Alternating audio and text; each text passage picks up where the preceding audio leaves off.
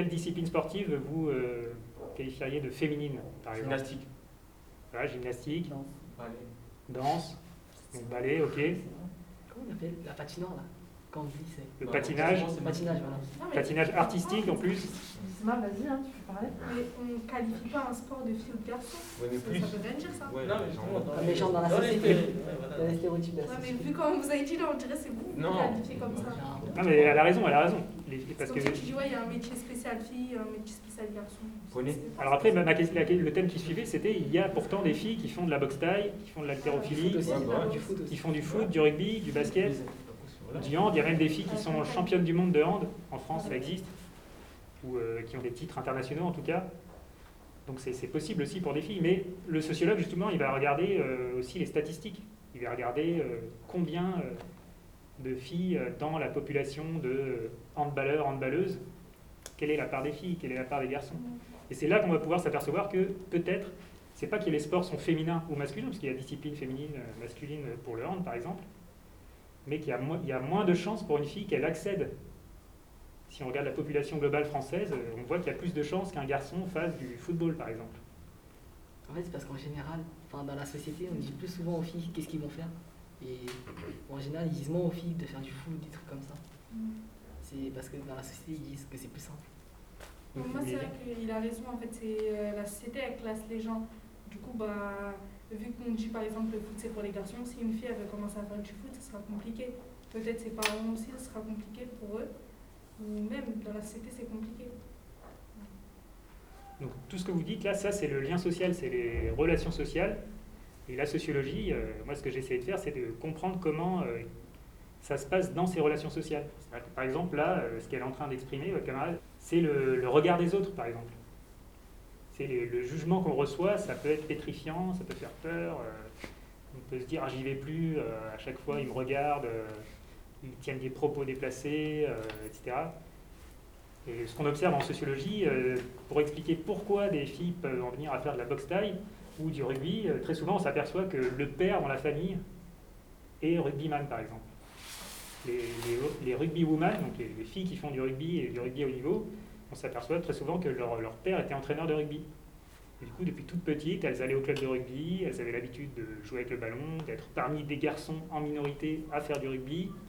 Puis en grandissant, en allant dans une équipe où il n'y a que des filles, et ainsi de suite. Et ça, c'est le, le lien social, et ça, ça devient le thème de la socialisation. C'est-à-dire qu'on prend l'habitude de faire des choses et on ne se rend même pas compte qu'on les fait. Et ça, c'est pour tous les domaines de la vie, mais en sport euh, particulièrement. On, euh, on- s'accoutume à un environnement. Voilà, le rugby, ça a toujours été là. On a toujours regardé le rugby avec ma mère et mon père.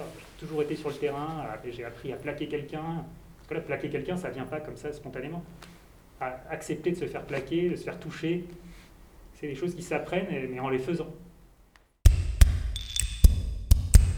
Par exemple, dans le club de foot où j'ai enquêté, quand j'ai enquêté, euh, moi j'enquêtais sur une équipe de garçons. Ils avaient accès à certains terrains, ils avaient certains types d'entraîneurs avec une certaine réputation de, de réussite, euh, d'excellence, des bons entraîneurs, quoi, et des bons terrains et des bonnes conditions d'entraînement. Tandis que les filles, moi quand je suis arrivé dans. C'était pas le club de Saint-Ouen, c'était un autre qui est pas très loin d'ici. Les filles, elles s'entraînaient sur un très mauvais terrain, très mal éclairé, avec un entraîneur, entraîneur qui était réputé comme pas compétent, qui n'avait pas les diplômes, etc. Et euh, voilà, elles avaient des mauvaises conditions d'entraînement, comme si tout était fait pour leur faire sentir que ce qu'elles faisaient n'était pas très intéressant, pas très important. Et ça, ça participe de peut-être l'envie d'abandonner euh, la pratique, puisqu'on s'entraîne sur le terrain qui est tout boueux, alors que les garçons, euh, ils ont accès au terrain synthétique, euh, qui est toujours praticable, qui pleuve, qui vente ou qui neige.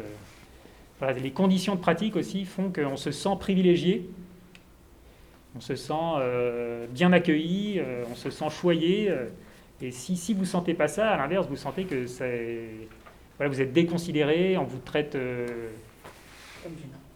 voilà, on vous traite vraiment comme des moins que rien. Et du coup, souvent ça, ça arrive aux filles. en plus des propos sexistes sur les filles sont pas faites pour ça, le, football des filles, c'est quand même plus lent, c'est moins intéressant.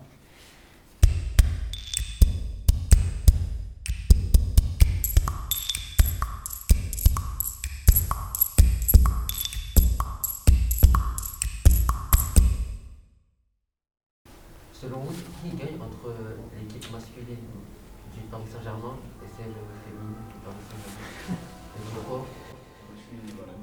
Bah Là, du coup, du, coup, là, on est sur la comparaison des performances des filles et des garçons. Et souvent, souvent mais c'est intéressant de, de, Vous avez raison de poser cette question.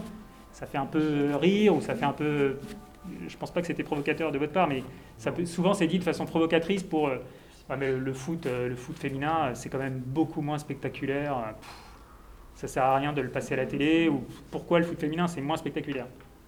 Et c'est qu'en fait, le, les inégalités hommes-femmes, elles sont là, mais elles, s'expliquent par l'organisation de la société. C'est-à-dire qu'effectivement, on s'aperçoit que les filles euh, vont peut-être courir moins vite. Si vous prenez l'athlétisme au niveau du 100 mètres, c'est encore les garçons qui courent plus vite. Donc les gens vont prendre ça comme justification. Ils vont dire bah, on voit bien qu'Usain Bolt il est plus rapide que la, Jamaïcaine, euh, dont en plus j'ai oublié le nom, vous voyez, tellement Usain Bolt est beaucoup plus euh, médiatisé. Et les, Jamaïcains sont plus rapides que les Jamaïcaines mais les Jamaïcains et les Jamaïcaines sont plus rapides que les Français et les Françaises en 100 mètres. Donc il y a des différences filles-garçons et il y a des différences entre les pays aussi. Donc ça voudrait dire que les Jamaïcains, euh, dans leur génétique, ils ont quelque chose qui fait qu'ils courent plus vite. Du coup, bah, on explique tout par euh, la nature. Les filles sont moins rapides et les Jamaïcains sont plus rapides. C'est comme ça, c'est naturel. Sauf qu'en fait, non. Le sociologue, il étudie ce qui a fait que les Jamaïcains, ou euh, si on prend les courses de demi-fond, les Éthiopiens ou les Kenyans sont plus rapides que les Marocains, par exemple. Demi-fond, c'est 1500 Oui, par exemple, 1500. Donc, euh, on remarque qu'il y a des nations, déjà, les, garçons vont plus vite, mais en fait, si on regarde l'histoire, c'est pas toujours la même nation. Donc, il doit se passer quelque chose dans les pays pour faire en sorte que les gens soient forts. Donc, déjà, on regarde qu'est-ce qui est fait dans le pays pour que les gens soient forts dans telle discipline. Les Jamaïcains sont nuls en natation. Ils sont très forts en athlétisme. Sans doute que dans le pays, il y a plus de pistes d'athlètes que de piscines.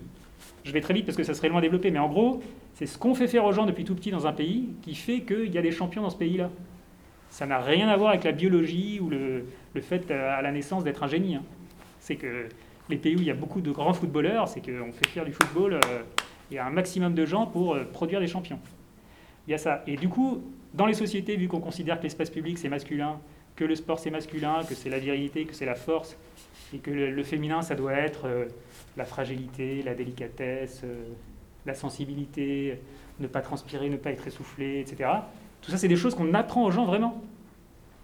Du coup, euh, une fille, si elle est rouge, un peu essoufflée, il faut lui dire de s'arrêter, pas, pas faire d'efforts, etc. Ce genre de réflexe-là fait qu'on on ne sensibilise pas les filles à l'effort physique, on ne les recrute pas dans les centres d'excellence pour devenir championnes, et vu qu'on fait ça depuis très longtemps dans l'histoire du sport, donc depuis le 19e siècle, bah, c'est fait depuis tellement longtemps que les, inégalités se sont vraiment, euh, je dirais, enquistées dans la société. C'est dur de les enlever, de les sortir, ces inégalités. Parce que ça fait très longtemps qu'on fait faire moins de sport aux filles, qu'on leur permet de moins accéder à certaines disciplines sportives. Par exemple, le saut à la perche en athlétisme, c'est autorisé que depuis 1995. Avant, il n'y avait même pas le droit pour une fille de faire du saut à la perche. Donc forcément, les garçons, ils avaient le droit depuis le euh, début du XXe siècle. Les filles ont pu commencer en 1995. Vous voyez bien qu'il y a une inégalité déjà pour se préparer dans la discipline, pour produire une masse de champions euh, au sein de laquelle on va sélectionner la meilleure. Si on sélectionne que depuis 15 ans, c'est pas pareil que de sélectionner depuis 150 ans. Et c'est ce qui se passe pour le sport féminin. le, sport féminin a été très compliqué à développer à cause des préjugés qui font qu'on n'a pas donné les moyens, on n'a pas donné euh, les entraîneurs, on n'a pas donné les terrains, et surtout parfois pas donné l'accès à la discipline. Il ne faut pas que les femmes fassent du vélo. Pendant des décennies, on a dit ça. Ça va les rendre stériles, elles vont devenir homosexuelles. Tous les moyens étaient bons pour dire euh, ne faites pas du vélo les femmes. Donc forcément, forcément si pendant 50 ans on dit aux filles vous ne pouvez pas faire du vélo, 50 ans plus tard les garçons vont aller plus vite que les filles. Ça c'est sûr.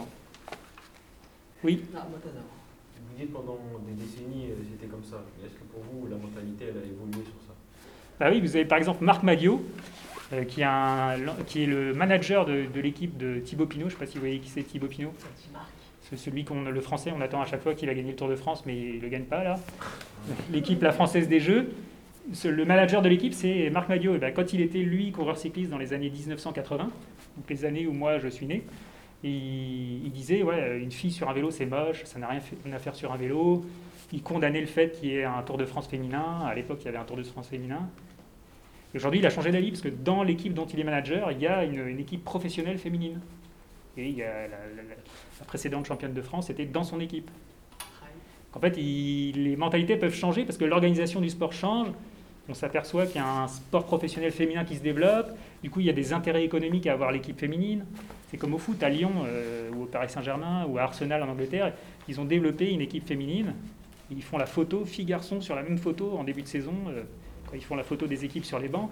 Parce que c'est devenu un espèce de marché aussi. euh, il faut avoir sa section féminine pour être euh, dans le move, pour être moderne. et puis ça permet de faire du business aussi. Le, sport professionnel, c'est un spectacle.